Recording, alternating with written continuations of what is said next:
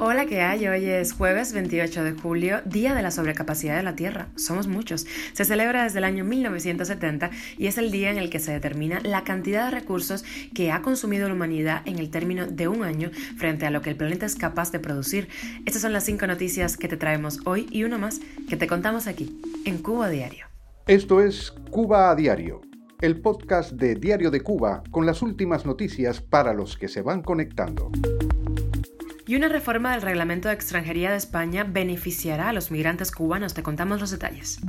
El Colegio Médico de Honduras se opone a la llegada de brigadas médicas desde Cuba. Ha muerto otra niña por dengue hemorrágico en Cuba, esta vez en Guanabacoa. Y la aerolínea Aeromar abre una nueva ruta de vuelos a Cuba desde la ciudad mexicana de Mérida. Holguín y Mo han quedado incomunicados por el colapso de una carretera. Esto es Cuba a Diario, el podcast noticioso de Diario de Cuba.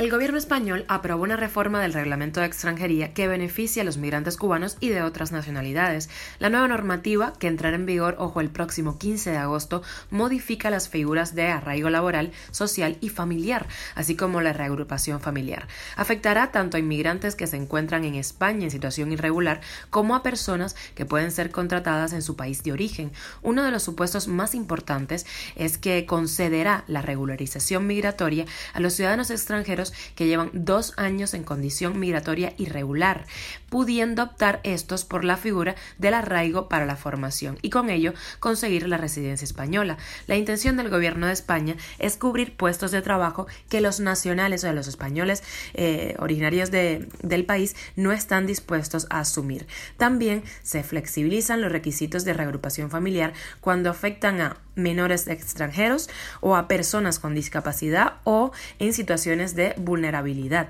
Con relación a los extranjeros que están en España por visado de estudios, se les permitirá trabajar legalmente mientras continúen sus estudios, siempre que no superen las 30 horas de trabajo a la semana. Además, se actualiza el reglamento para que al término de sus estudios, cuando terminen, puedan incorporarse al mercado laboral y permanecer en España. Y Honduras se suma a México. El Colegio Médico Hondureño se opuso este miércoles a la contratación de especialistas cubanos tras alegar que hay 10.000 de ese país desempleados y a muchos a los que se les debe varios meses de salario. El costo de cada galeno contratado en Cuba ronda los 2.000 dólares. Carlos Umaña, diputado ex integrante del Colegio Médico en ese país, manifestó igualmente su desaprobación con la medida del gobierno de Xiomara Castro, que al igual que su esposo, el expresidente Manuel Zelaya es una antigua aliada del régimen de La Habana. Reconoció que en el país surgen especialistas en oftalmología, neumología, gastroenterología, nefrología, neurocirugía, entre otros, pero que no hacen falta médicos generales. Cuba a diario. Y otra niña cubana falleció víctima del dengue hemorrágico en La Habana, la tercera muerte infantil en solo nueve días por causa del virus. Se trata de Kenia Orozco, de nueve años, quien residía en el poblado de Barreras, en el municipio capital de Guanabacoa. Una llegada a la familia de la menor y residente en Barreras informó a Cibercuba que en la actualidad hay muchos niños con dengue. Asimismo apuntó a la insalubridad y los salideros de aguas albañales. Además, dijo que la fumigación solo fue para dos o tres casas de la cuadra, incluso el mismo día en el que la niña falleció. Las limitaciones con el abate, los insecticidas y el diésel elevan la incidencia del mosquito, los focos en provincias cubanas como por ejemplo Santi Espíritus, donde se atienden a casi 50 pacientes diarios con síntomas de dengue. Así lo reconoció la prensa de ese territorio. Imagínense que hay que fumigar cada seis días para controlar a los focos. Eso, por supuesto, es un sueño para los cubanos. El hospital Mario Muñoz Monroy en Colón, Matanzas, eh, allí pues tuvieron que incluso habilitar dos nuevas salas ante el aumento de casos de dengue en el territorio. Andrés Lamas Acevedo, vicedirector de Salud Pública en la provincia, dijo a la agencia cubana de noticias que las salas tienen 60 camas y eh, capacidad para otras 20 plazas y admitió que estaban completamente desbordados, colocando pacientes incluso en los pasillos. Y la aerolínea mexicana Aeromar anunció el establecimiento de una nueva ruta de vuelos a Cuba desde Mérida, capital del estado de Yucatán. La conexión tendrá cuatro frecuencias semanales. Según medios locales, las operaciones comenzarán el próximo 22 de agosto y ya los boletos están a la venta por aproximadamente unos 149 dólares estadounidenses. Los viajes están enfocados exclusivamente en el turismo, por lo cual la tarifa básica solo incluye un equipaje de mano de 10 kilogramos. Cuba a diario. Y la circulación entre Holguín y Moa, territorio de la mayor explotación minera de Cuba, quedó interrumpido por el colapso de una carretera.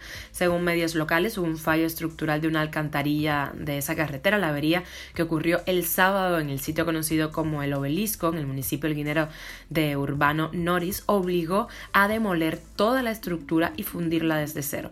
La obra averiada tenía 80 años de explotación ininterrumpida, dicen los funcionarios de la provincia cubana.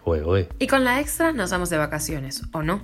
¿A dónde se van los cubanos de vacaciones o cuáles son sus vacaciones soñadas? Diario de Cuba sale a las calles de La Habana a preguntar. Lo escuchamos. Las playas, las playas, diversidad, playa. ¿Y ahora mismo le puedes llegar a eso? No, bueno. Mis vacaciones ideales sería estar tranquila con mi familia y de vez en cuando salir a disfrutar. ¿A dónde le gustaría ir a disfrutar ahora mismo? Me gustaría la playa. Está muy difícil de ir a la playa. Difícil. Me gustaría visitar a, Puerto Rico, eh, México, Santo Domingo, pero bueno, en este momento no, no se puede, no se puede debido al bloqueo que tenemos. ¿Y qué es lo posible para ti? Un río, una playa, un día. El salario no es compatible con, las ofertas y, y demandas que tienen para la población del Estado. A eso súmale la cola, a eso súmale el transporte. ¿Dónde vas a ir? ¿Qué pasas tu tiempo libre, por ejemplo? Luchando todos los días a ver que se come, resolviendo problemas. Todo está encarado, la economía está de pinga, todo está por los cielos. Esto está malo, malo, malo, malo, malo, malo, malo. ¿Cuáles son sus vacaciones ideales, la soñada, la que a usted le gustaría tener? Cancún. ¿Cancún te gustaría? Claro, México, Cancún, para para las playas mexicanas. ¿Y puedes ir ahora? Ay, soñando, volando. Tú estás soñando, niño. ¿A dónde puedes aspirar? A mi, a mi casa. A mi casa. ¿Fuera de aquí? ¿Tú estás soñando? Un país que no somos libres. No lo somos. Ojalá pronto se pueda hacer más y también soñar más en Cuba. Esto es Cuba a Diario, el podcast noticioso de Diario de Cuba, dirigido por Wendy Lascano y producido por Raiza Fernández. Y hasta aquí llegamos. Gracias por acompañarnos y hacernos parte de tu rutina, dejarnos ahí un espacio en el sofá de tu casa. Yo soy Wendy Lascano, nos puedes encontrar en Spotify, SoundCloud, Apple Podcast y Google Podcast, Telegram. Y también seguirnos en nuestras redes sociales y poner ahí cualquier cosita a la que seas interesado. Y nosotros aquí buscamos opiniones de expertos, buscamos noticias etcétera. Estamos aquí para complacerte. Mañana más y que tengas un feliz jueves.